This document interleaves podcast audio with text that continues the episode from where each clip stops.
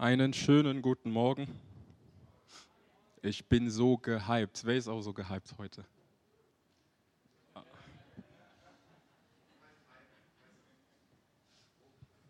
Ich bin so motiviert heute. Wer ist auch motiviert heute? Was macht es für einen Unterschied, wenn du zum Gottesdienst kommst und bevor du schon gekommen bist, am Beten und sagst, Gott, ich will an dem Tag kommen und nicht so, genauso nach Hause gehen, wie ich gekommen bin. Was für einen Unterschied macht es, wenn du schon von vornherein sagst, ich erwarte Großes heute. Lass uns am Anfang beten. Jesus, ich danke dir, dass du für mich persönlich was vorbereitet hast. Dass ich heute hier bin und etwas nehmen kann, etwas von dir empfangen kann, was mich verändern wird.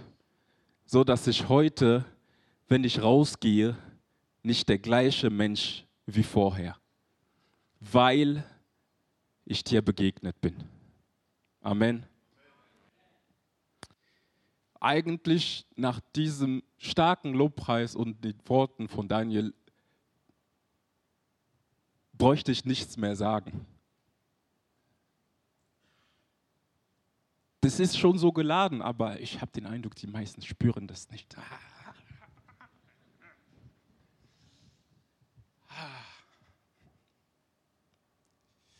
Wer mich schon predigen gehört hat, weiß, dass ich normalerweise hier stehe und rede und nicht die ganze Zeit hoch und rum laufe. Wir haben niemanden an der Kamera, der mir folgen kann.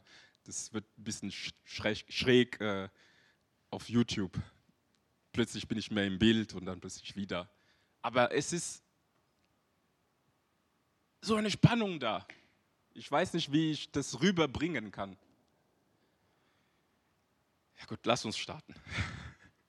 Der Text, den wir heute näher anschauen, ist in Hesekiel Kapitel 47, Vers 1 bis 12. Da lesen wir, dann brachte der Mann mich zurück zum Eingang des Tempels. Dort sah ich, wie unter der Schwelle des Tempels Wasser herausströmte und nach Osten floss, denn die Vorderseite des Tempels zeigte nach Osten. Das Wasser lief unter, unten an der südlichen Seitenwand, südlich vom Altar hinab, der Mann brachte mich durch das nördliche Tor, führte mich außenrum zum äußersten östlichen Tor. Dort sah ich das Wasser aus, dem südlich, aus der südlichen Seitenwand herausfloss. Der Mann hatte eine Messroute in der Hand und ging nach Osten. Er machte tausend Elen ab und ließ mich durchs Wasser gehen. Das Wasser reichte mir bis zum Knöchel. Er machte weitere tausend Elen ab. Er ließ mich durchs Wasser gehen. Es ging mir bis ans Knie. Weitere 1000 Ellen, es reichte mir bis zur Hüfte. Dann machte er noch 1000 Ellen ab und da war es ein Strom, so tief, dass ich nicht mehr hindurchgehen konnte. Der Fluss konnte nur noch schwimmend durchquert werden. Man konnte nicht mehr hindurchgehen. Und dann fragte er mich, hast du das gesehen, Menschenkind? Dann führte er mich am Ufer, am Flussufer entlang wieder zurück. Als ich zurückging, sah ich auf einmal dass auf beiden Seiten des Flussufer Bäume wuchsen. Da sagt er zu mir, dieses Wasser fließt Richtung Osten in die Araban und mündet dort ins Tote Meer. Wenn es hineinfließt, heilt es das Wasser des Toten Meeres. Alles, was sich regt und bewegt, wohin das Wasser kommt, wird leben. Es wird sehr viele Fische geben, denn dieses Wasser kommt dorthin und macht das Salzwasser gesund. Wohin dieses Wasser auch fließt, dort wird alles leben von Engedi bis nach Englahim werden Fische am Ufer des Toten Meeres, Fischer am Ufer des Toten Meeres stehen und fischen. Man wird dort die Netze aufspannen. Alle Arten von Fischen werden es erfüllen, so zahlreich wie im Mittelmeer. Doch die Teiche und Lachen daneben werden nicht gereinigt werden. Sie sollen der Salzgewinnung dienen. Auf beiden Seiten des Stromes werden alle Arten von Ostbäumen wachsen. Die Blätter dieser Bäume werden niemals welken, an ihre Zweigen werden immer Früchte hängen. Jeden Monat wird eine neue Ente hereinreifen, denn sie werden vom Fluss, der im Tempel entspringt, bewässert. Ihre Früchte werden als Nahrung dienen und ihre Blätter als Heilmittel. Hesekiel ist in Juda geboren, im südlichen Teil von Israel, als es getrennt wurde. In der Zeit war Jeremia, der Prophet, als Babylon Juda angegriffen hat, die haben es zweimal angegriffen. Der erste Angriff haben die einen Teil der Menschen verschleppt. Da ist Daniel verschleppt worden, da ist das Buch auch Daniel entstanden, als er in Verschleppung gegangen bin. Und danach ist Hesekiel mit verschleppt worden. Als er mit verschleppt worden ist, hat er quasi, es war kurz bevor er seinen Dienst angefangen hat als Priester, als er in Gefangenschaft war, kam Gott zu ihm und gab ihm Vision. Er berufte ihn zum Propheten. Vision, er hat gesehen, wie Juda gefall, äh, fallen wird. So, Gott verließ seinen Tempel. Und das ist auch passiert. Die Babylonier haben komplett Israel eingenommen. Aber er hat auch gesehen, wie Gott seinen Tempel wieder aufbaut. Und das ist quasi die Vision, die er hatte am Ende, wo Gott wieder im Tempel war und Wasser aus dem Tempel rausfloss und Leben wieder zurückgebracht hatte. Und in der zweiten Hälfte ab Vers 6 erklärt der Mann, der ihn begleitet hat durch diese Vision, dass dieses Wasser heilt und Leben spendet. Die Bäume auf beiden Seiten hatten Früchte immer. Man hat jeden Monat eine Ernte. Ich weiß nicht, wer von euch sich mit Pflanzen auskennt. Ich weiß nicht, welche Pflanze jeden Monat Früchte gibt. Und die Blätter werden nie felgen. Ihre Früchte werden als Nahrung dienen, Blätter als Heilmittel. Ist es nicht gigantisch? Ich weiß nicht, wer von euch sich das nicht wünscht, so einen Baum zu haben in seinem Garten. Ein Baum, wo man weiß, wenn ich davon esse, werde ich gesund. Und es gibt es immer. Sommer, Winter, Herbst, die Blätter bleiben grün.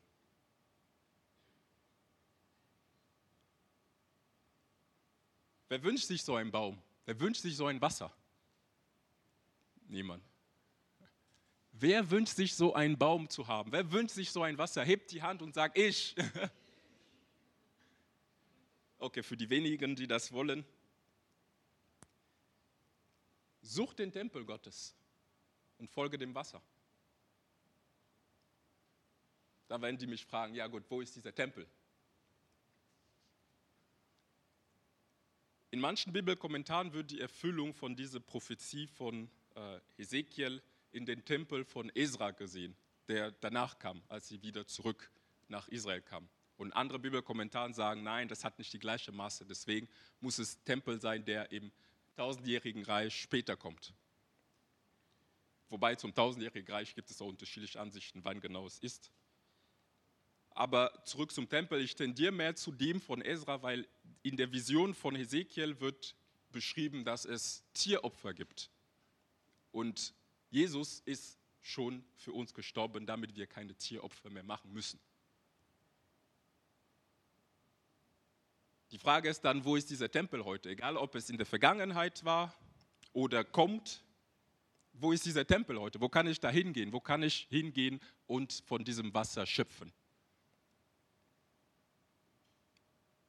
Dazu helfen uns zwei Bibelstellen. Die erste ist in Johannes 4. Da lesen wir über die Unterhaltung von Jesus und einer Samaritanerin, weil Jesus auf dem Weg zurück nach Galiläa war, eine lange Wanderung erschöpft, setzte sich am Jakobsbrunnen und er traf dort eine Samaritanerin und bat ihr, ihm Wasser zu geben. Johannes 4, Vers 9 bis 13 lesen wir, die Frau war überrascht, denn sonst wollen die Juden nichts mit den Samaritanern zu tun haben. Sie erwiderte, du bist ein Jude und ich bin eine Samaritanerin, warum bietest du mich, dir zu trinken zu geben? Jesus antwortete, wenn du wüsstest, welche Gabe Gott für dich bereithält und wer der ist, der zu dir sagt, gib mir zu trinken, dann wärst du diejenige, die ihm bietet, er würde dir lebendiges Wasser geben. Aber Herr, du hast weder ein Seil noch einen Eimer, also er hat immer noch nicht verstanden, entgegnete sie.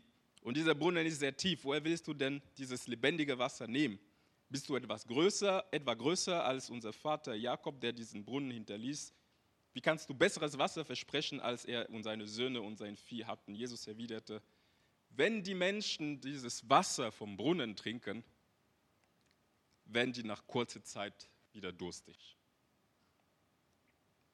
Die zweite Bibelstelle, die uns auch noch da hilft, 1. Korinther 3,16.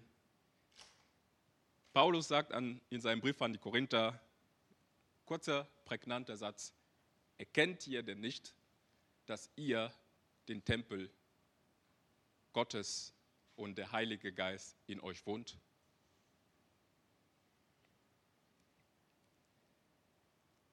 Wenn man die zwei kombiniert und das nochmal zurückschaut, was Hesekiel gesagt hat, wissen wir, das Wasser kommt von Jesus. Und der Tempel bist du.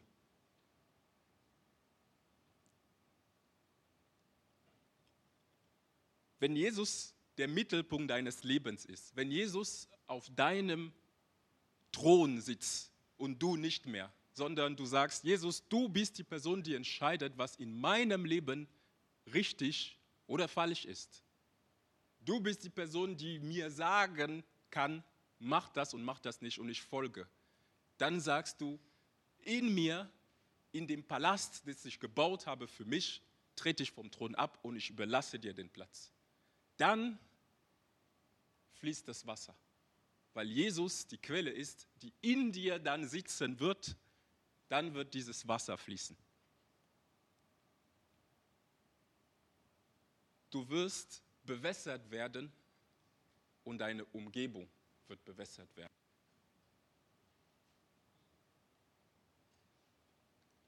Heilung, Wiederherstellung, Vermehrung. Wir lesen nochmal. Als ich zurückging, sah ich auf einmal, dass auf beiden Seiten des Flusses Bäume wuchsen. Dieses Wasser fließt Richtung Osten und es mündet ins Tote Meer und es heilt das Tote Meer. Es wird sehr viele Fische geben, denn dieses Wasser kommt dorthin und macht das Salzwasser wieder gesund. Heilung, Wiederherstellung, Vermehrung. Alle Arten von Fischen werden es erfüllen, so zahlreich wie im Mittelmeer. Bring wieder Ordnung in deinem Leben. Doch die Teiche und Lachen daneben werden nicht gereinigt werden. Nicht alles wird geändert das, was geändert werden soll, wird geändert. Denn von diesen Teichen sollte man noch Salz gewinnen. Vermehrung, Wachstum, Segen für andere. Auf beiden Seiten des Stromes werden alle Arten von Obstbäumen wachsen. Die Blätter dieser Bäume werden niemals welken, an ihre Zweigen werden immer Früchte hängen. Jeden Monat wird eine Ente heranreifen, denn sie werden vom Fluss des Tempels bewässert. Ihre Früchte werden als Nahrung dienen, ihre Blätter als Heilmittel. war das gerade die Beschreibung deines Lebens?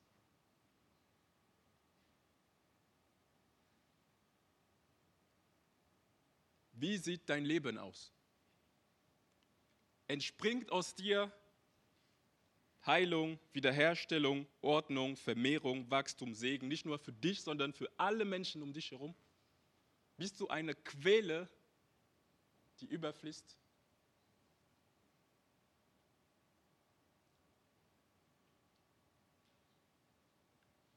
ich habe nicht gesagt, hattest du schon diese Erfahrung damals, als du jung warst oder irgendwann in deinem Leben. Lebst du dauerhaft in Heilung, Wiederherstellung, Vermehrung, Wachstum, Segen für andere?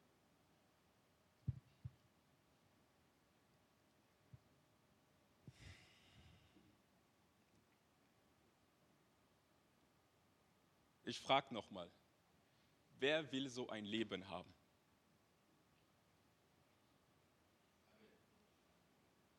Wer wünscht sich dauerhaft ein Leben, Heilung, Wiederherstellung, Vermehrung, Ordnung und Segen für andere? Dann ist der erste Schritt eindeutig. Gibt Jesus wieder seinen Platz. Das hat Daniel heute gesagt. Deswegen habe ich gesagt, nachdem er gesagt hat, müsste ich auch nicht mehr predigen wenn Jesus wieder in deinem Leben oder überhaupt in deinem Leben diesen Platz einnimmt, dem es ihm gehört. Das heißt, derjenige, der dir sagen darf, was richtig ist und was falsch ist.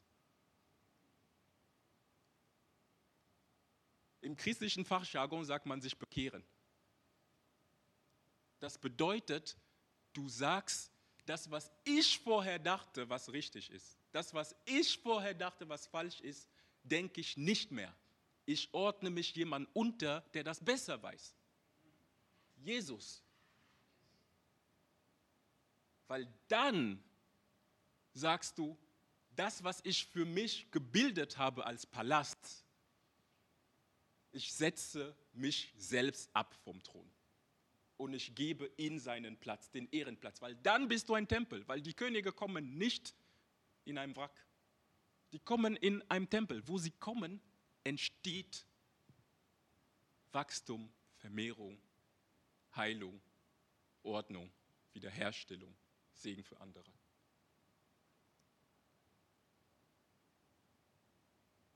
Denn wie Jesus der Samaritanerin am Brunnen sagte, trinken wir Wasser, was uns durstig lässt. Als ich das gelesen habe, dann dachte ich mir, Briss, wo ist das Wasser, was aus dir kommt, das andere in deiner Umgebung Wachstum, Wiederherstellung, Ordnung, Segen, Vermehrung bringt? Das steht dir zur Verfügung, aber nein, wir wollen von dem Wasser trinken, was uns durstig lässt. Ich suche nach einem Partner. Ich fühle mich einsam, ich fühle mich allein. Ich habe die Hoffnung, dass wenn ich einen Partner habe, dass er genau diese Lücke füllt. Dass ich nicht mehr allein bin, dass ich immer jemanden habe, der bei mir ist. Du kannst neben deinem Partner liegen und dich einsam fühlen. Frag einfach verheiratete Leute. Die werden dir sagen, dass es solche Phasen gibt. Ich suche nach Geld, weil mit dem Geld schaffe ich, das alles zu kaufen, was mein Herz begehrt. Diesen tollen Instagram-Urlaub, da kann ich endlich mal eine Paella posten und jeder weiß, ich war in Spanien. Oder ein paar Kickboxen machen in Thailand.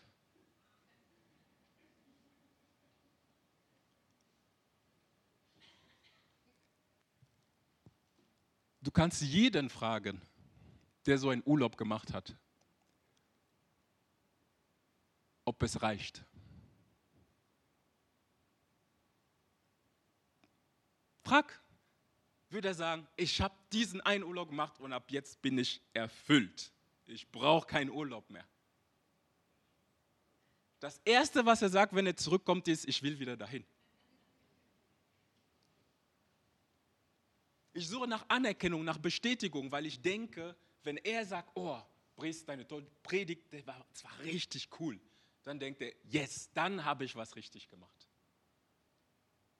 Weil ich suche die Anerkennung der Leute, ich will, dass sie mir sagen, ja, das war richtig. Dann fühle ich mich bestätigt. Dann denke ich mir, mein Wert hängt davon ab, was die Leute sagen, wie viele Likes ich auf mein Kickboxing-Video hatte. Das wird nie reichen. Es wird keine Anzahl an Likes geben, die dir diese Bestätigung gibt. Es wird keine Anzahl an Ermutigung oder, oder Zuspruch von anderen geben, die dir diese äh, Bestätigung geben wird, die, wo du sagst, oh, jetzt habe ich erreicht. Jetzt brauche ich es nicht mehr. Ich habe sexuelle Bedürfnisse und denke mir, ah, wo soll ich damit hin? Was ist der schnellste Weg? Pornos ich denke, okay, wenn ich schaue, dann habe ich die Befriedigung, die ich gebraucht habe. Aber was passiert danach? Du kommst leerer daraus. Und du willst wieder hin. Ich denke mir, nein, mit meiner Frau schlafen, das reicht nicht. Ich brauche noch mehr. Du gehst hin es wird nie reichen. Du wirst wieder zurück und nochmal hingehen. Gott hat in uns Bedürfnisse hineingelegt. die wir unmöglich erfüllen können mit diesen anderen Quellen, diese Jakobsbrunnen in unserem Leben. Warum? Weil die sollen dir jedes Mal sagen, das ist nicht genug. Such nach dem, was genug ist. Das reicht nicht aus. Es schreit in dir. Das ist nicht genug. Das ist nicht genug. Das ist nicht genug. Damit du weißt, es deutet alles darauf hin, dass ich nach mehr suchen soll. Gott hat dich so geschaffen, damit du zurück zu ihm kommen willst.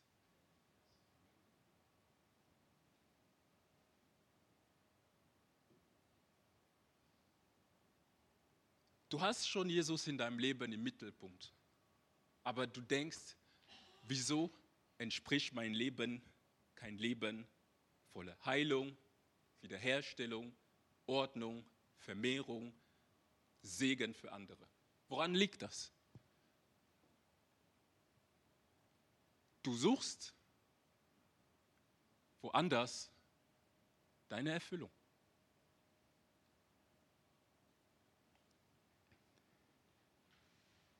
Ezekiel, das ist ah, Ezekiel 47, 3 bis 5.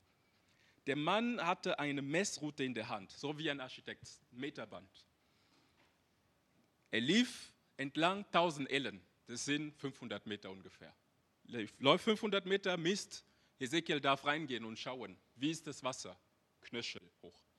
Er macht weitere 500 Meter, wie ist das Wasser? Knie hoch. Weitere 500 Meter, wie ist das Wasser? Hüfthoch.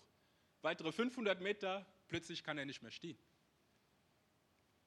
Jetzt kann man nur schwimmend überbrücken. Ich brauche vier Freiwillige, die kommen, um mir helfen, das deutlich zu machen. Zwei davon werden liegen. Also ihr dürft entscheiden, wenn ihr liegen wollt. Ein, ein liegen und eins wird äh, sitzen auf dem Boden. Vier. Ich brauche nur vier Leute. Das, das ist super.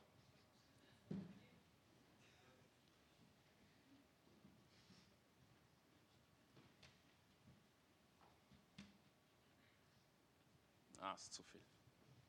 Das reicht.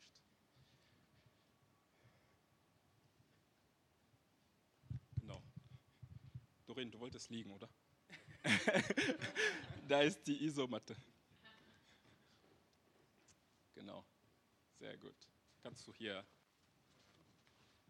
genau, kannst du dich hier hinsetzen. Danilo, kannst du dich da hinsetzen auf dem Stuhl? Und Guido, du darfst auf dem Stuhl stehen. Oh. Das ist okay. Dann liegst du bequemer. Mit dem Kopf hier oben. Ja, Kopf hier, genau.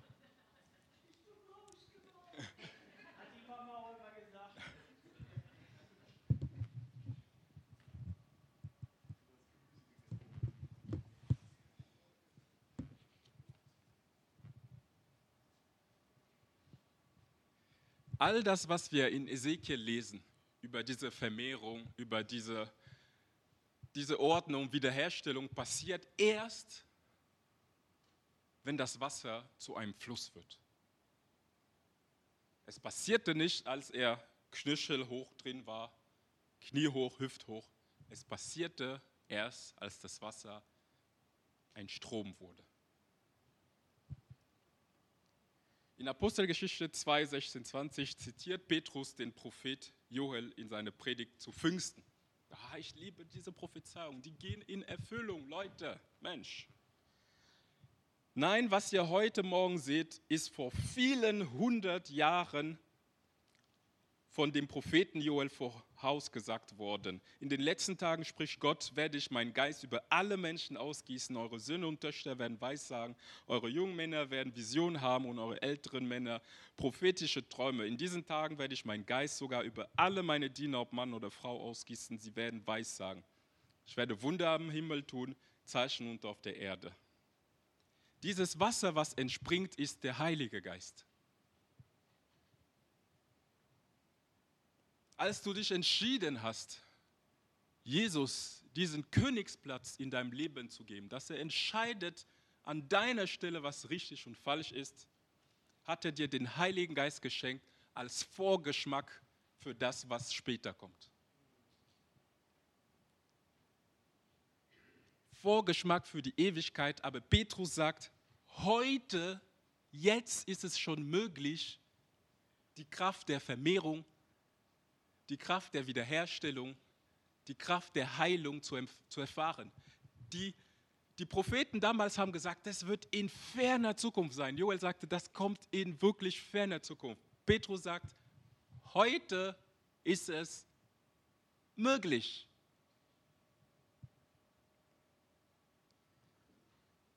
Für viele reicht es aus. Die wollen nicht zu viel von Gott. Die sagen, ich bin bekehrt, deswegen bleibe ich auf dieser Stufe hier, wo das Wasser auf dem Niveau vom Kopf von Dorin. Als Frischbekehrter hast du eine Anzahlung auf dein Konto bekommen und dann denkst du dir, brauche ich nicht. Ich bleibe lieber hier auf dem Niveau, wo das Wasser knöcheltief ist. Es, es springt gerade so vom Thron. Mehr von Jesus brauche ich nicht. Sonst sagt er mir zu viele Sachen, die ich falsch mache. Sonst sagt er mir zu viele Sachen, die ich anders machen soll.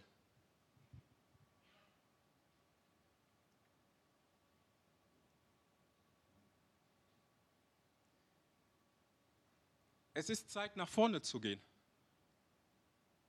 Will ich dir heute zurufen. Es ist Zeit, den Schritt zu machen. Wenn in, der, in, der, in dem Gleichnis waren die Abstände zwischen diesen Schritten genau die gleichen. Aber der Unterschied im Ergebnis ist gewaltig. Diese Ebene 1, diese Ebene diese Ebene 8, diese Ebene 20. Exponentielles Wachstum.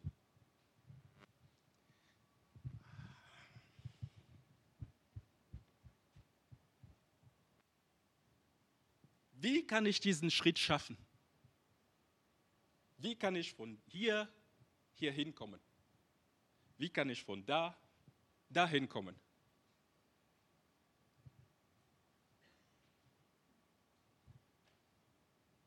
je weiter, das ist ein Tweetables, also, oder was sagt man heute, es ist X, es ist nicht mehr Twitter. Das ist ein Tweetable, das kannst du twittern und unten Hashtag FCG Aachen schreiben. Je weiter du mit Gott gehen willst, desto mehr musst du von deinem Ich sterben lassen. Das, was dich hindert, von dem Schritt zu dem Schritt zu gehen, ist zu sagen, ich will noch was in dem Thron zu sagen haben. Ich will noch, ich muss noch, ich aber.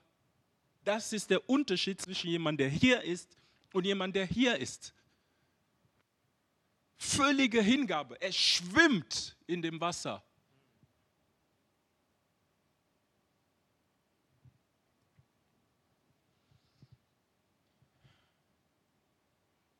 Ein Spitzensportler weiß, was er alles aufgeben muss, um Spitzenleistung zu bringen. Jeder von uns kann sich das vorstellen.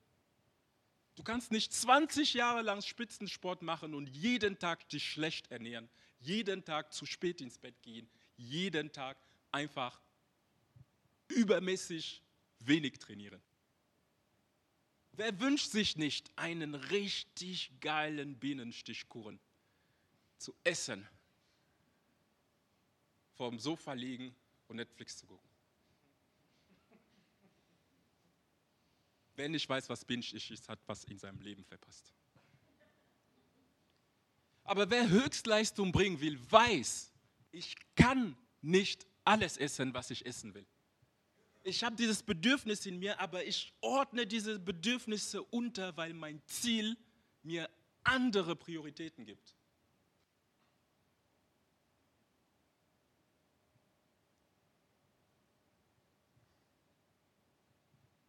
Versteht ihr mich?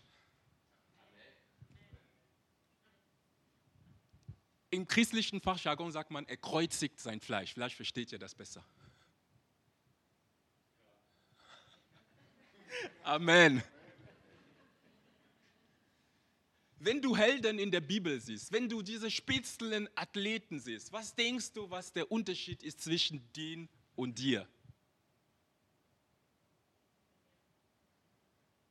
Die haben entschieden, den schwierigen Weg zu gehen, weil sie wissen, dass es das wert ist.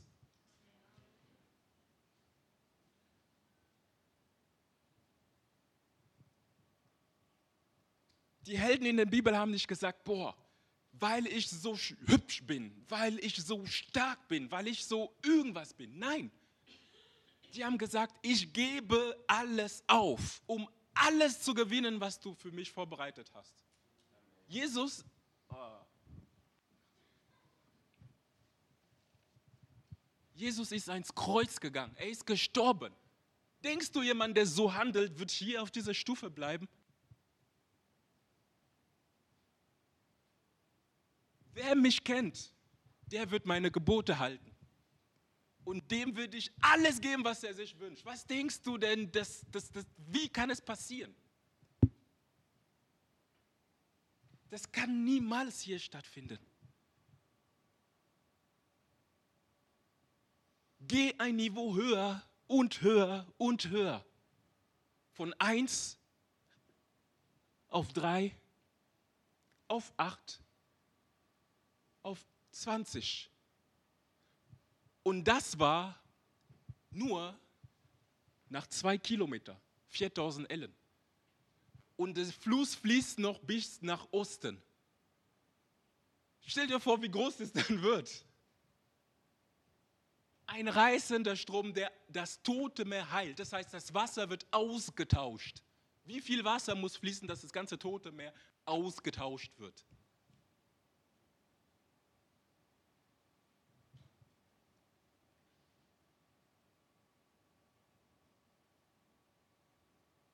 Danke, ihr vier. Ein Applaus für die.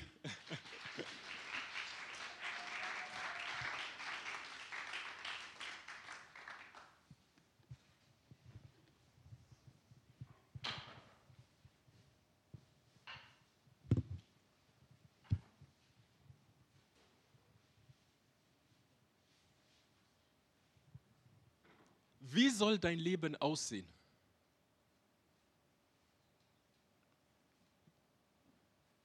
Wie soll dein Dienst aussehen?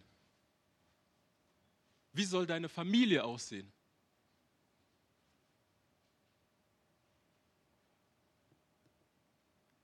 Kraftvoll, versöhnt, kraftlos, wirkungslos. Paulus sagt im 1. Korinther 2, Vers 4 bis 5, und meine Rede und meine Predigt bestand nicht in überredenden Worten der Weisheit, sondern in Erweisung des Heiligen Geistes und der Kraft, damit euer Glaube nicht auf Mensch, Menschenweisheiten, sondern auf Gottes Kraft beruht. So jemand schwimmt hier oben.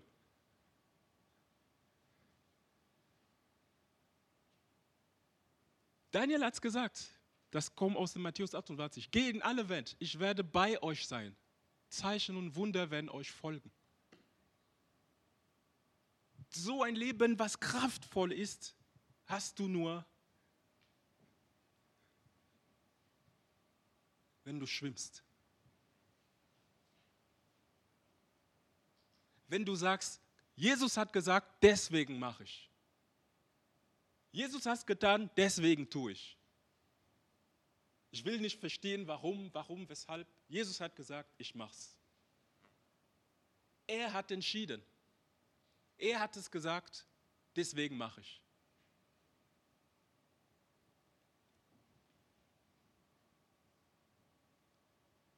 Schau dein Leben an und schau, was Gott verspricht. Ist da eine Diskrepanz? Weißt du überhaupt, was Gott verspricht? Ist ein Unterschied.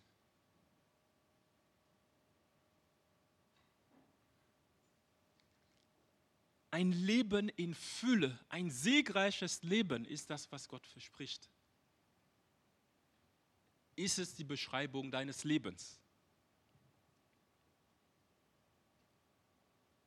Wir sind zu vielem bereit, wisst ihr das? Wir sind zu wirklich vielem bereit. Wir, wir können einiges machen.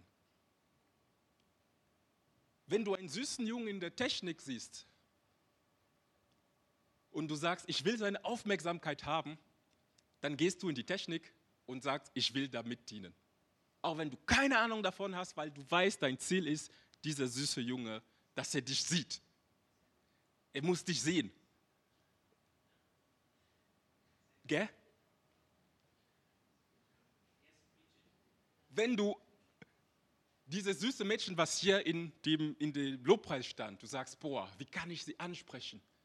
Dann komme ich zufällig in der Lobpreisprobe und sage, ah, schön, dass du da bist. Ich kam hier vorbei, ich wollte nur Wasser trinken.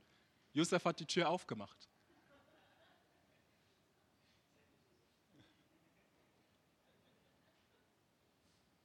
Wenn du auf der Arbeit sagst, boah, ich will eine Beförderung. Ah, Volker hatte gesagt, pünktlich kommen. Okay, ich komme sogar noch vorher. Volker hat gesagt, fleißig sein. Ich tue sogar mehr, als was man mir gesagt hat. Du zeigst Engagement, du zeigst Motivation, du bist sogar nach dem Chef noch da. Du bist bereit, wenn du weißt, das ist das Ziel. Du sagst, boah, ich will ein muskelbepacktes Tier sein dann weiß ich, ich kann nicht mehr so wenig essen wie vorher. Ich muss viel mehr essen, als ich verdauern kann. Ich muss viel mehr trainieren, als ich Kraft habe. Du gibst dir Mühe, du, du wie heißt es, du stretch, du, du.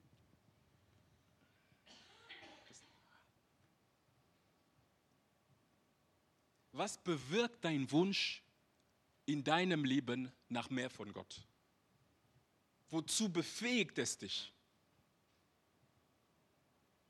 Zu welchen Schritten, zu welchen Handlungen pusht es dich?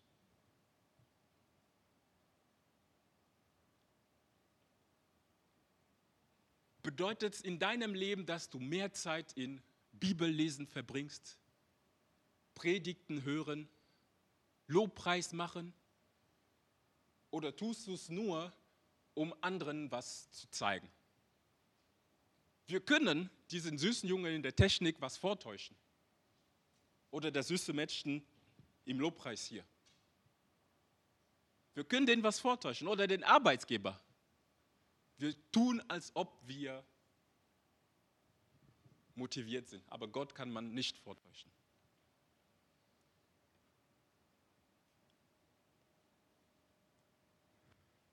Matthäus 15, Vers 7 bis 11 steht, ah, ich liebe Prophezeiung, da wieder eine. Ihr Heuchler, Jesaja hatte gemeint, damals, sagt Jesus, erfüllt, als er sagte, diese Menschen ehren mich mit ihren Worten, aber nicht mit ihren Herzen. Ihre Anbetung ist nutzlos, denn sie ersetzen die Gebote Gottes durch ihre eigene Lehren. Danach rief Jesus die Menschen zu sich und sagte, hör gut zu, was ich euch jetzt sage und versuche es zu verstehen. Ihr werdet nicht durch das Unrein, was ihr isst, ihr werdet unrein durch das, was ihr sagt und tut. Dein Verhalten kannst du nicht vor Gott verstecken. Dein Wunsch nach ihm wird dich dazu bringen, Sachen zu tun. Und dann wird er wissen, der meint es ernst, der nicht.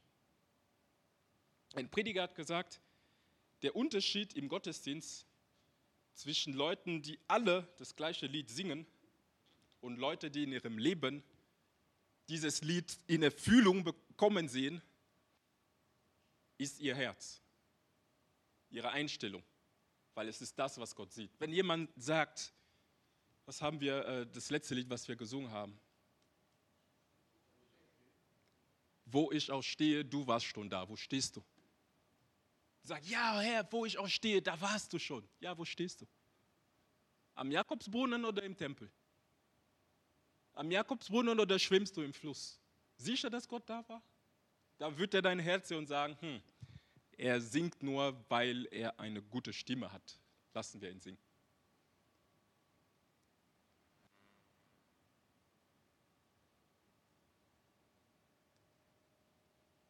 Willst du ein siegreiches Leben, ein Leben in Überfluss, ein Leben mit Heilung, Ordnung, Wiederherstellung, Segen für andere? Dann entscheide dich heute, dein Kreuz auf dich zu nehmen und tu es.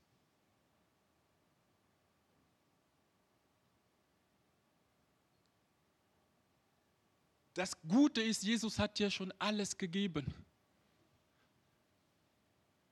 Als du hier diese Anzahlung bekommen hast, weißt du, was eine Anzahlung ist? Das ist ein Versprechen, ich gebe dir noch mehr. Eine Anzahlung bedeutet, das, was du jetzt schon hast, ist noch nicht alles. Ich gebe dir noch mehr.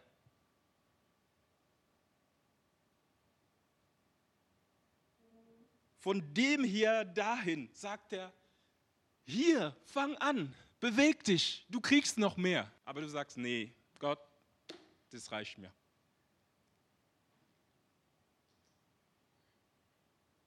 Ich weiß überhaupt nicht mal, was du willst von mir. Dann hör meine Predigt vom 19.11.2023 über Philippa. Dann weißt du, was Gott von dir will. Versteh mich nicht falsch. Jesus hat nicht gesagt, du wirst ein problemfreies Leben haben. Genau das Gegenteil hat er sogar prophezeit. Und wir lesen die ganze Zeit, Prophezeiungen gehen in Erfüllung. Der Unterschied zwischen ein Leben mit Jesus und ein Leben ohne Jesus ist, dass du siegreich bist. Wenn etwas in deinem Leben passiert, ist es nicht das Ende deines Lebens. Wenn etwas dir zustößt in deinem Leben, weißt du genau, wo du hingehen solltest, um Wiederherstellung, Vermehrung, Heilung, Segen für andere zu bekommen. Deswegen bist du siegreich. Das ist der Unterschied. Hiob hat alles verloren. Alles verloren. Er hat Gott angeklagt dafür. Als er Gott gesehen hat, Kapitel 42 sagt er, ich bereue alles, was ich gesagt habe.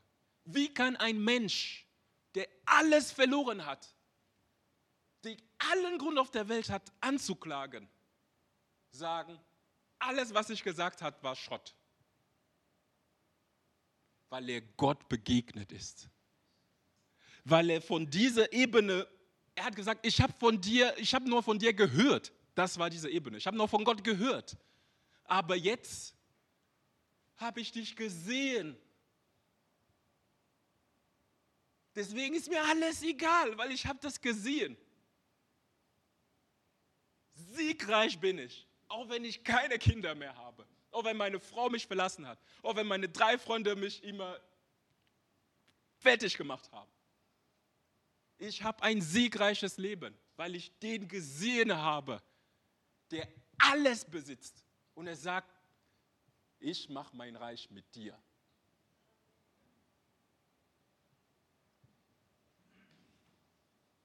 Versteht ihr mich?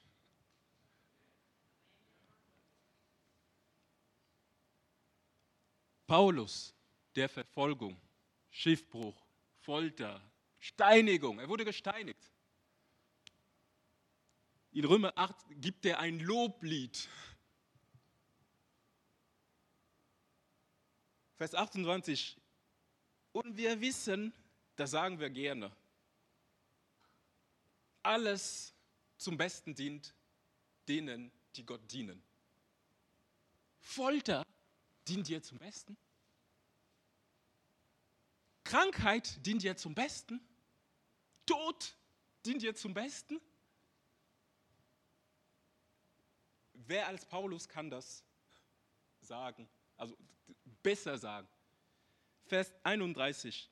Was kann man noch sagen? Wenn Gott für uns ist, wer kann gegen uns sein? Er ist nicht mehr auf der Ebene, gib mir, bitte gib mir, bitte gib mir. Er ist auf der Ebene, das, was du gelitten hast, will ich leiden, weil ich weiß, du hast alles und du gibst es mir. Ich will genau das haben, was du hast. Deswegen gehe ich den Weg mit dir. Ich entscheide mich nicht mehr auf dem Niveau, bitte, bitte, bitte, bitte, bitte, bitte, erfüll das, erfüll das, erfüll das, sondern danke, dass ich wegen dir leide, weil ich weiß, oh, das ist die Bestätigung, dass ich das bekomme, was du hast.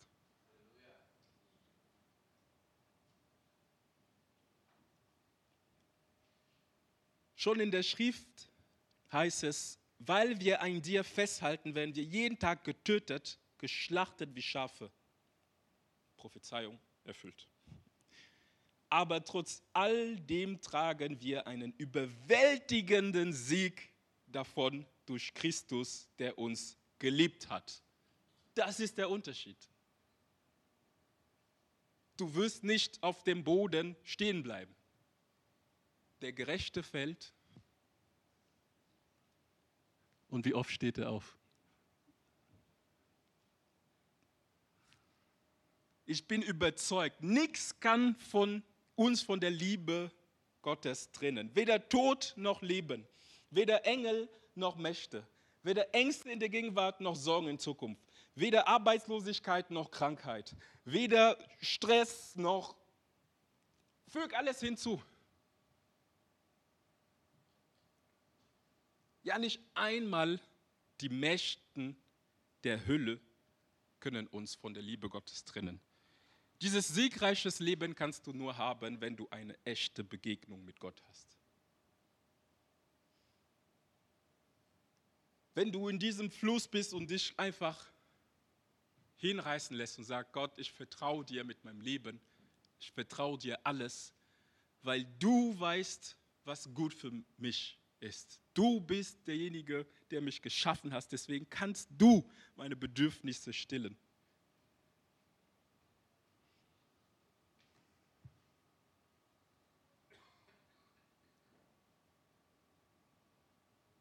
Ein Prediger, den ich gehört habe, hatte dazu 1. Korinther 2, Vers 9 bis 10 noch gesagt. Es hat meine Augen aufgemacht und ich dachte, ich lese das, aber ich hatte es nicht verstanden.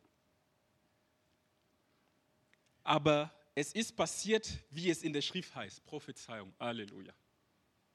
Gott prophezeit dir ein Leben siegreich. Willst du das haben? Aber es ist passiert, wie es in der Schrift heißt, 1. Korinther 2, Vers 9 bis 10. Kein Auge hat je gesehen, kein Ohr je gehört und kein Verstand je erdacht, was Gott für diejenigen bereithält, die ihn lieben. Weißt du, was Gott für dich bereithält? Hast du eine Ahnung, was da passiert, wenn du in diesem Fluss bist? Wie viel dieser ganze Strom reißt dich und dein Leben mit? Hast du eine Ahnung, was er für dich vorbereitet hat? Kein Auge hat es je gesehen, weil hier wir dagegen wissen es. Hä? Kein Auge hat es gesehen, aber wir wissen es. Wie? Weil Gott es uns durch seinen Geist offenbart hat. Was hat Gott dir offenbart über dein Leben? Sein Geist weiß alles und schenkt uns einen Blick selbst in die tiefsten Geheimnisse Gottes. Halleluja, Halleluja.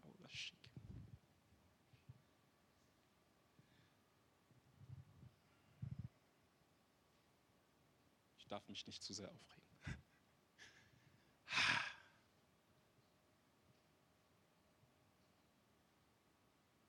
Auf welche Ebene denkst du, solltest du sein, um die Geheimnisse Gottes zu haben. Hier Knöchel hoch oder hier schwimmen und selbst aufgebend. Die Geheimnisse Gottes überleben.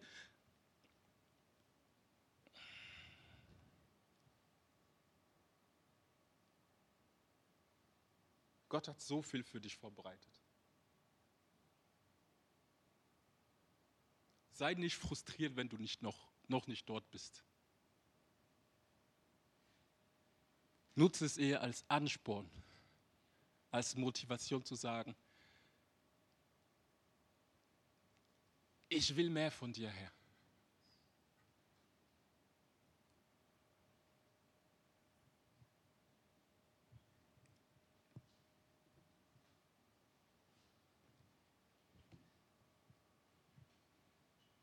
Was denkt ihr, was passiert, wenn man Geheimnisse Gottes, die in der unsichtbaren Welt sind, die keiner gesehen hat, rausholt, weil Gott dir das gegeben hat und du verkündest in der sichtbaren Welt? Was denkst du, was passiert?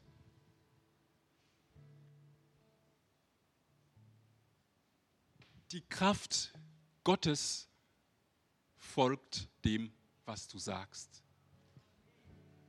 Weil so entsteht Glaube. Nicht, weil wir uns das wünschen und so hart wünschen. Nein. Weil das, was in der unsichtbaren Welt ist, was ist Glaube? Das, was wir gesehen haben, wir wissen mit Zuversicht, es wird Realität. Weil wir das gesehen haben. Deswegen ist es kein Wunschdenken. Wir wissen, es passiert. Wir haben die Zuversicht, dass was in der unsichtbaren Welt war, in der sichtbaren Welt gekommen ist. Du hast gesehen die Geheimnisse Gottes und die sind Wahrheit in deinem Leben geworden.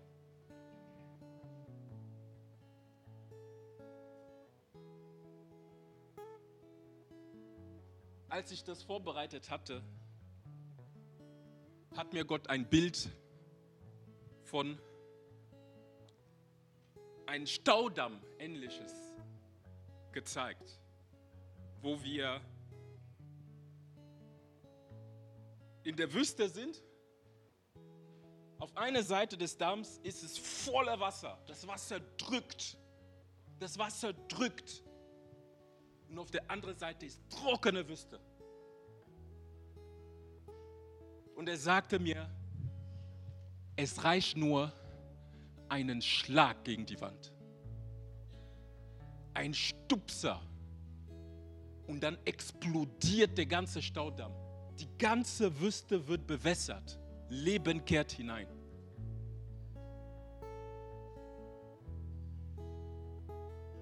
Ist Jesus in deinem Leben auf den Königsplatz? Wenn es nicht der Fall ist, hast du die Möglichkeit heute zu sagen, weißt du was, stehen wir alle auf bitte. Stehen wir alle auf. Wir machen die Augen zu und wir beten gemeinsam. Ich sage und ihr dürft nachsagen. Damit wir so unsere Geschwister tragen, die noch nicht Jesus auf dem Thron haben. Dass wir gemeinsam mit denen das sprechen. Und für diejenigen auch, die schon vergessen haben, wie es ist, Jesus auf dem Thron zu haben und das wieder machen wollen. Jesus, sprich mir nach. Jesus, ich danke dir, dass du am Kreuz für mich gestorben bist. Dadurch hast du mir erwiesen, dass du es gut mit mir meinst. Dass alles, was vorbereitet ist, gut für mich ist. Und ich will das haben. Deswegen, Vater, gebe ich dir den Platz in meinem Herzen, den du verdienst. Amen. Ein Applaus für alle. Ricky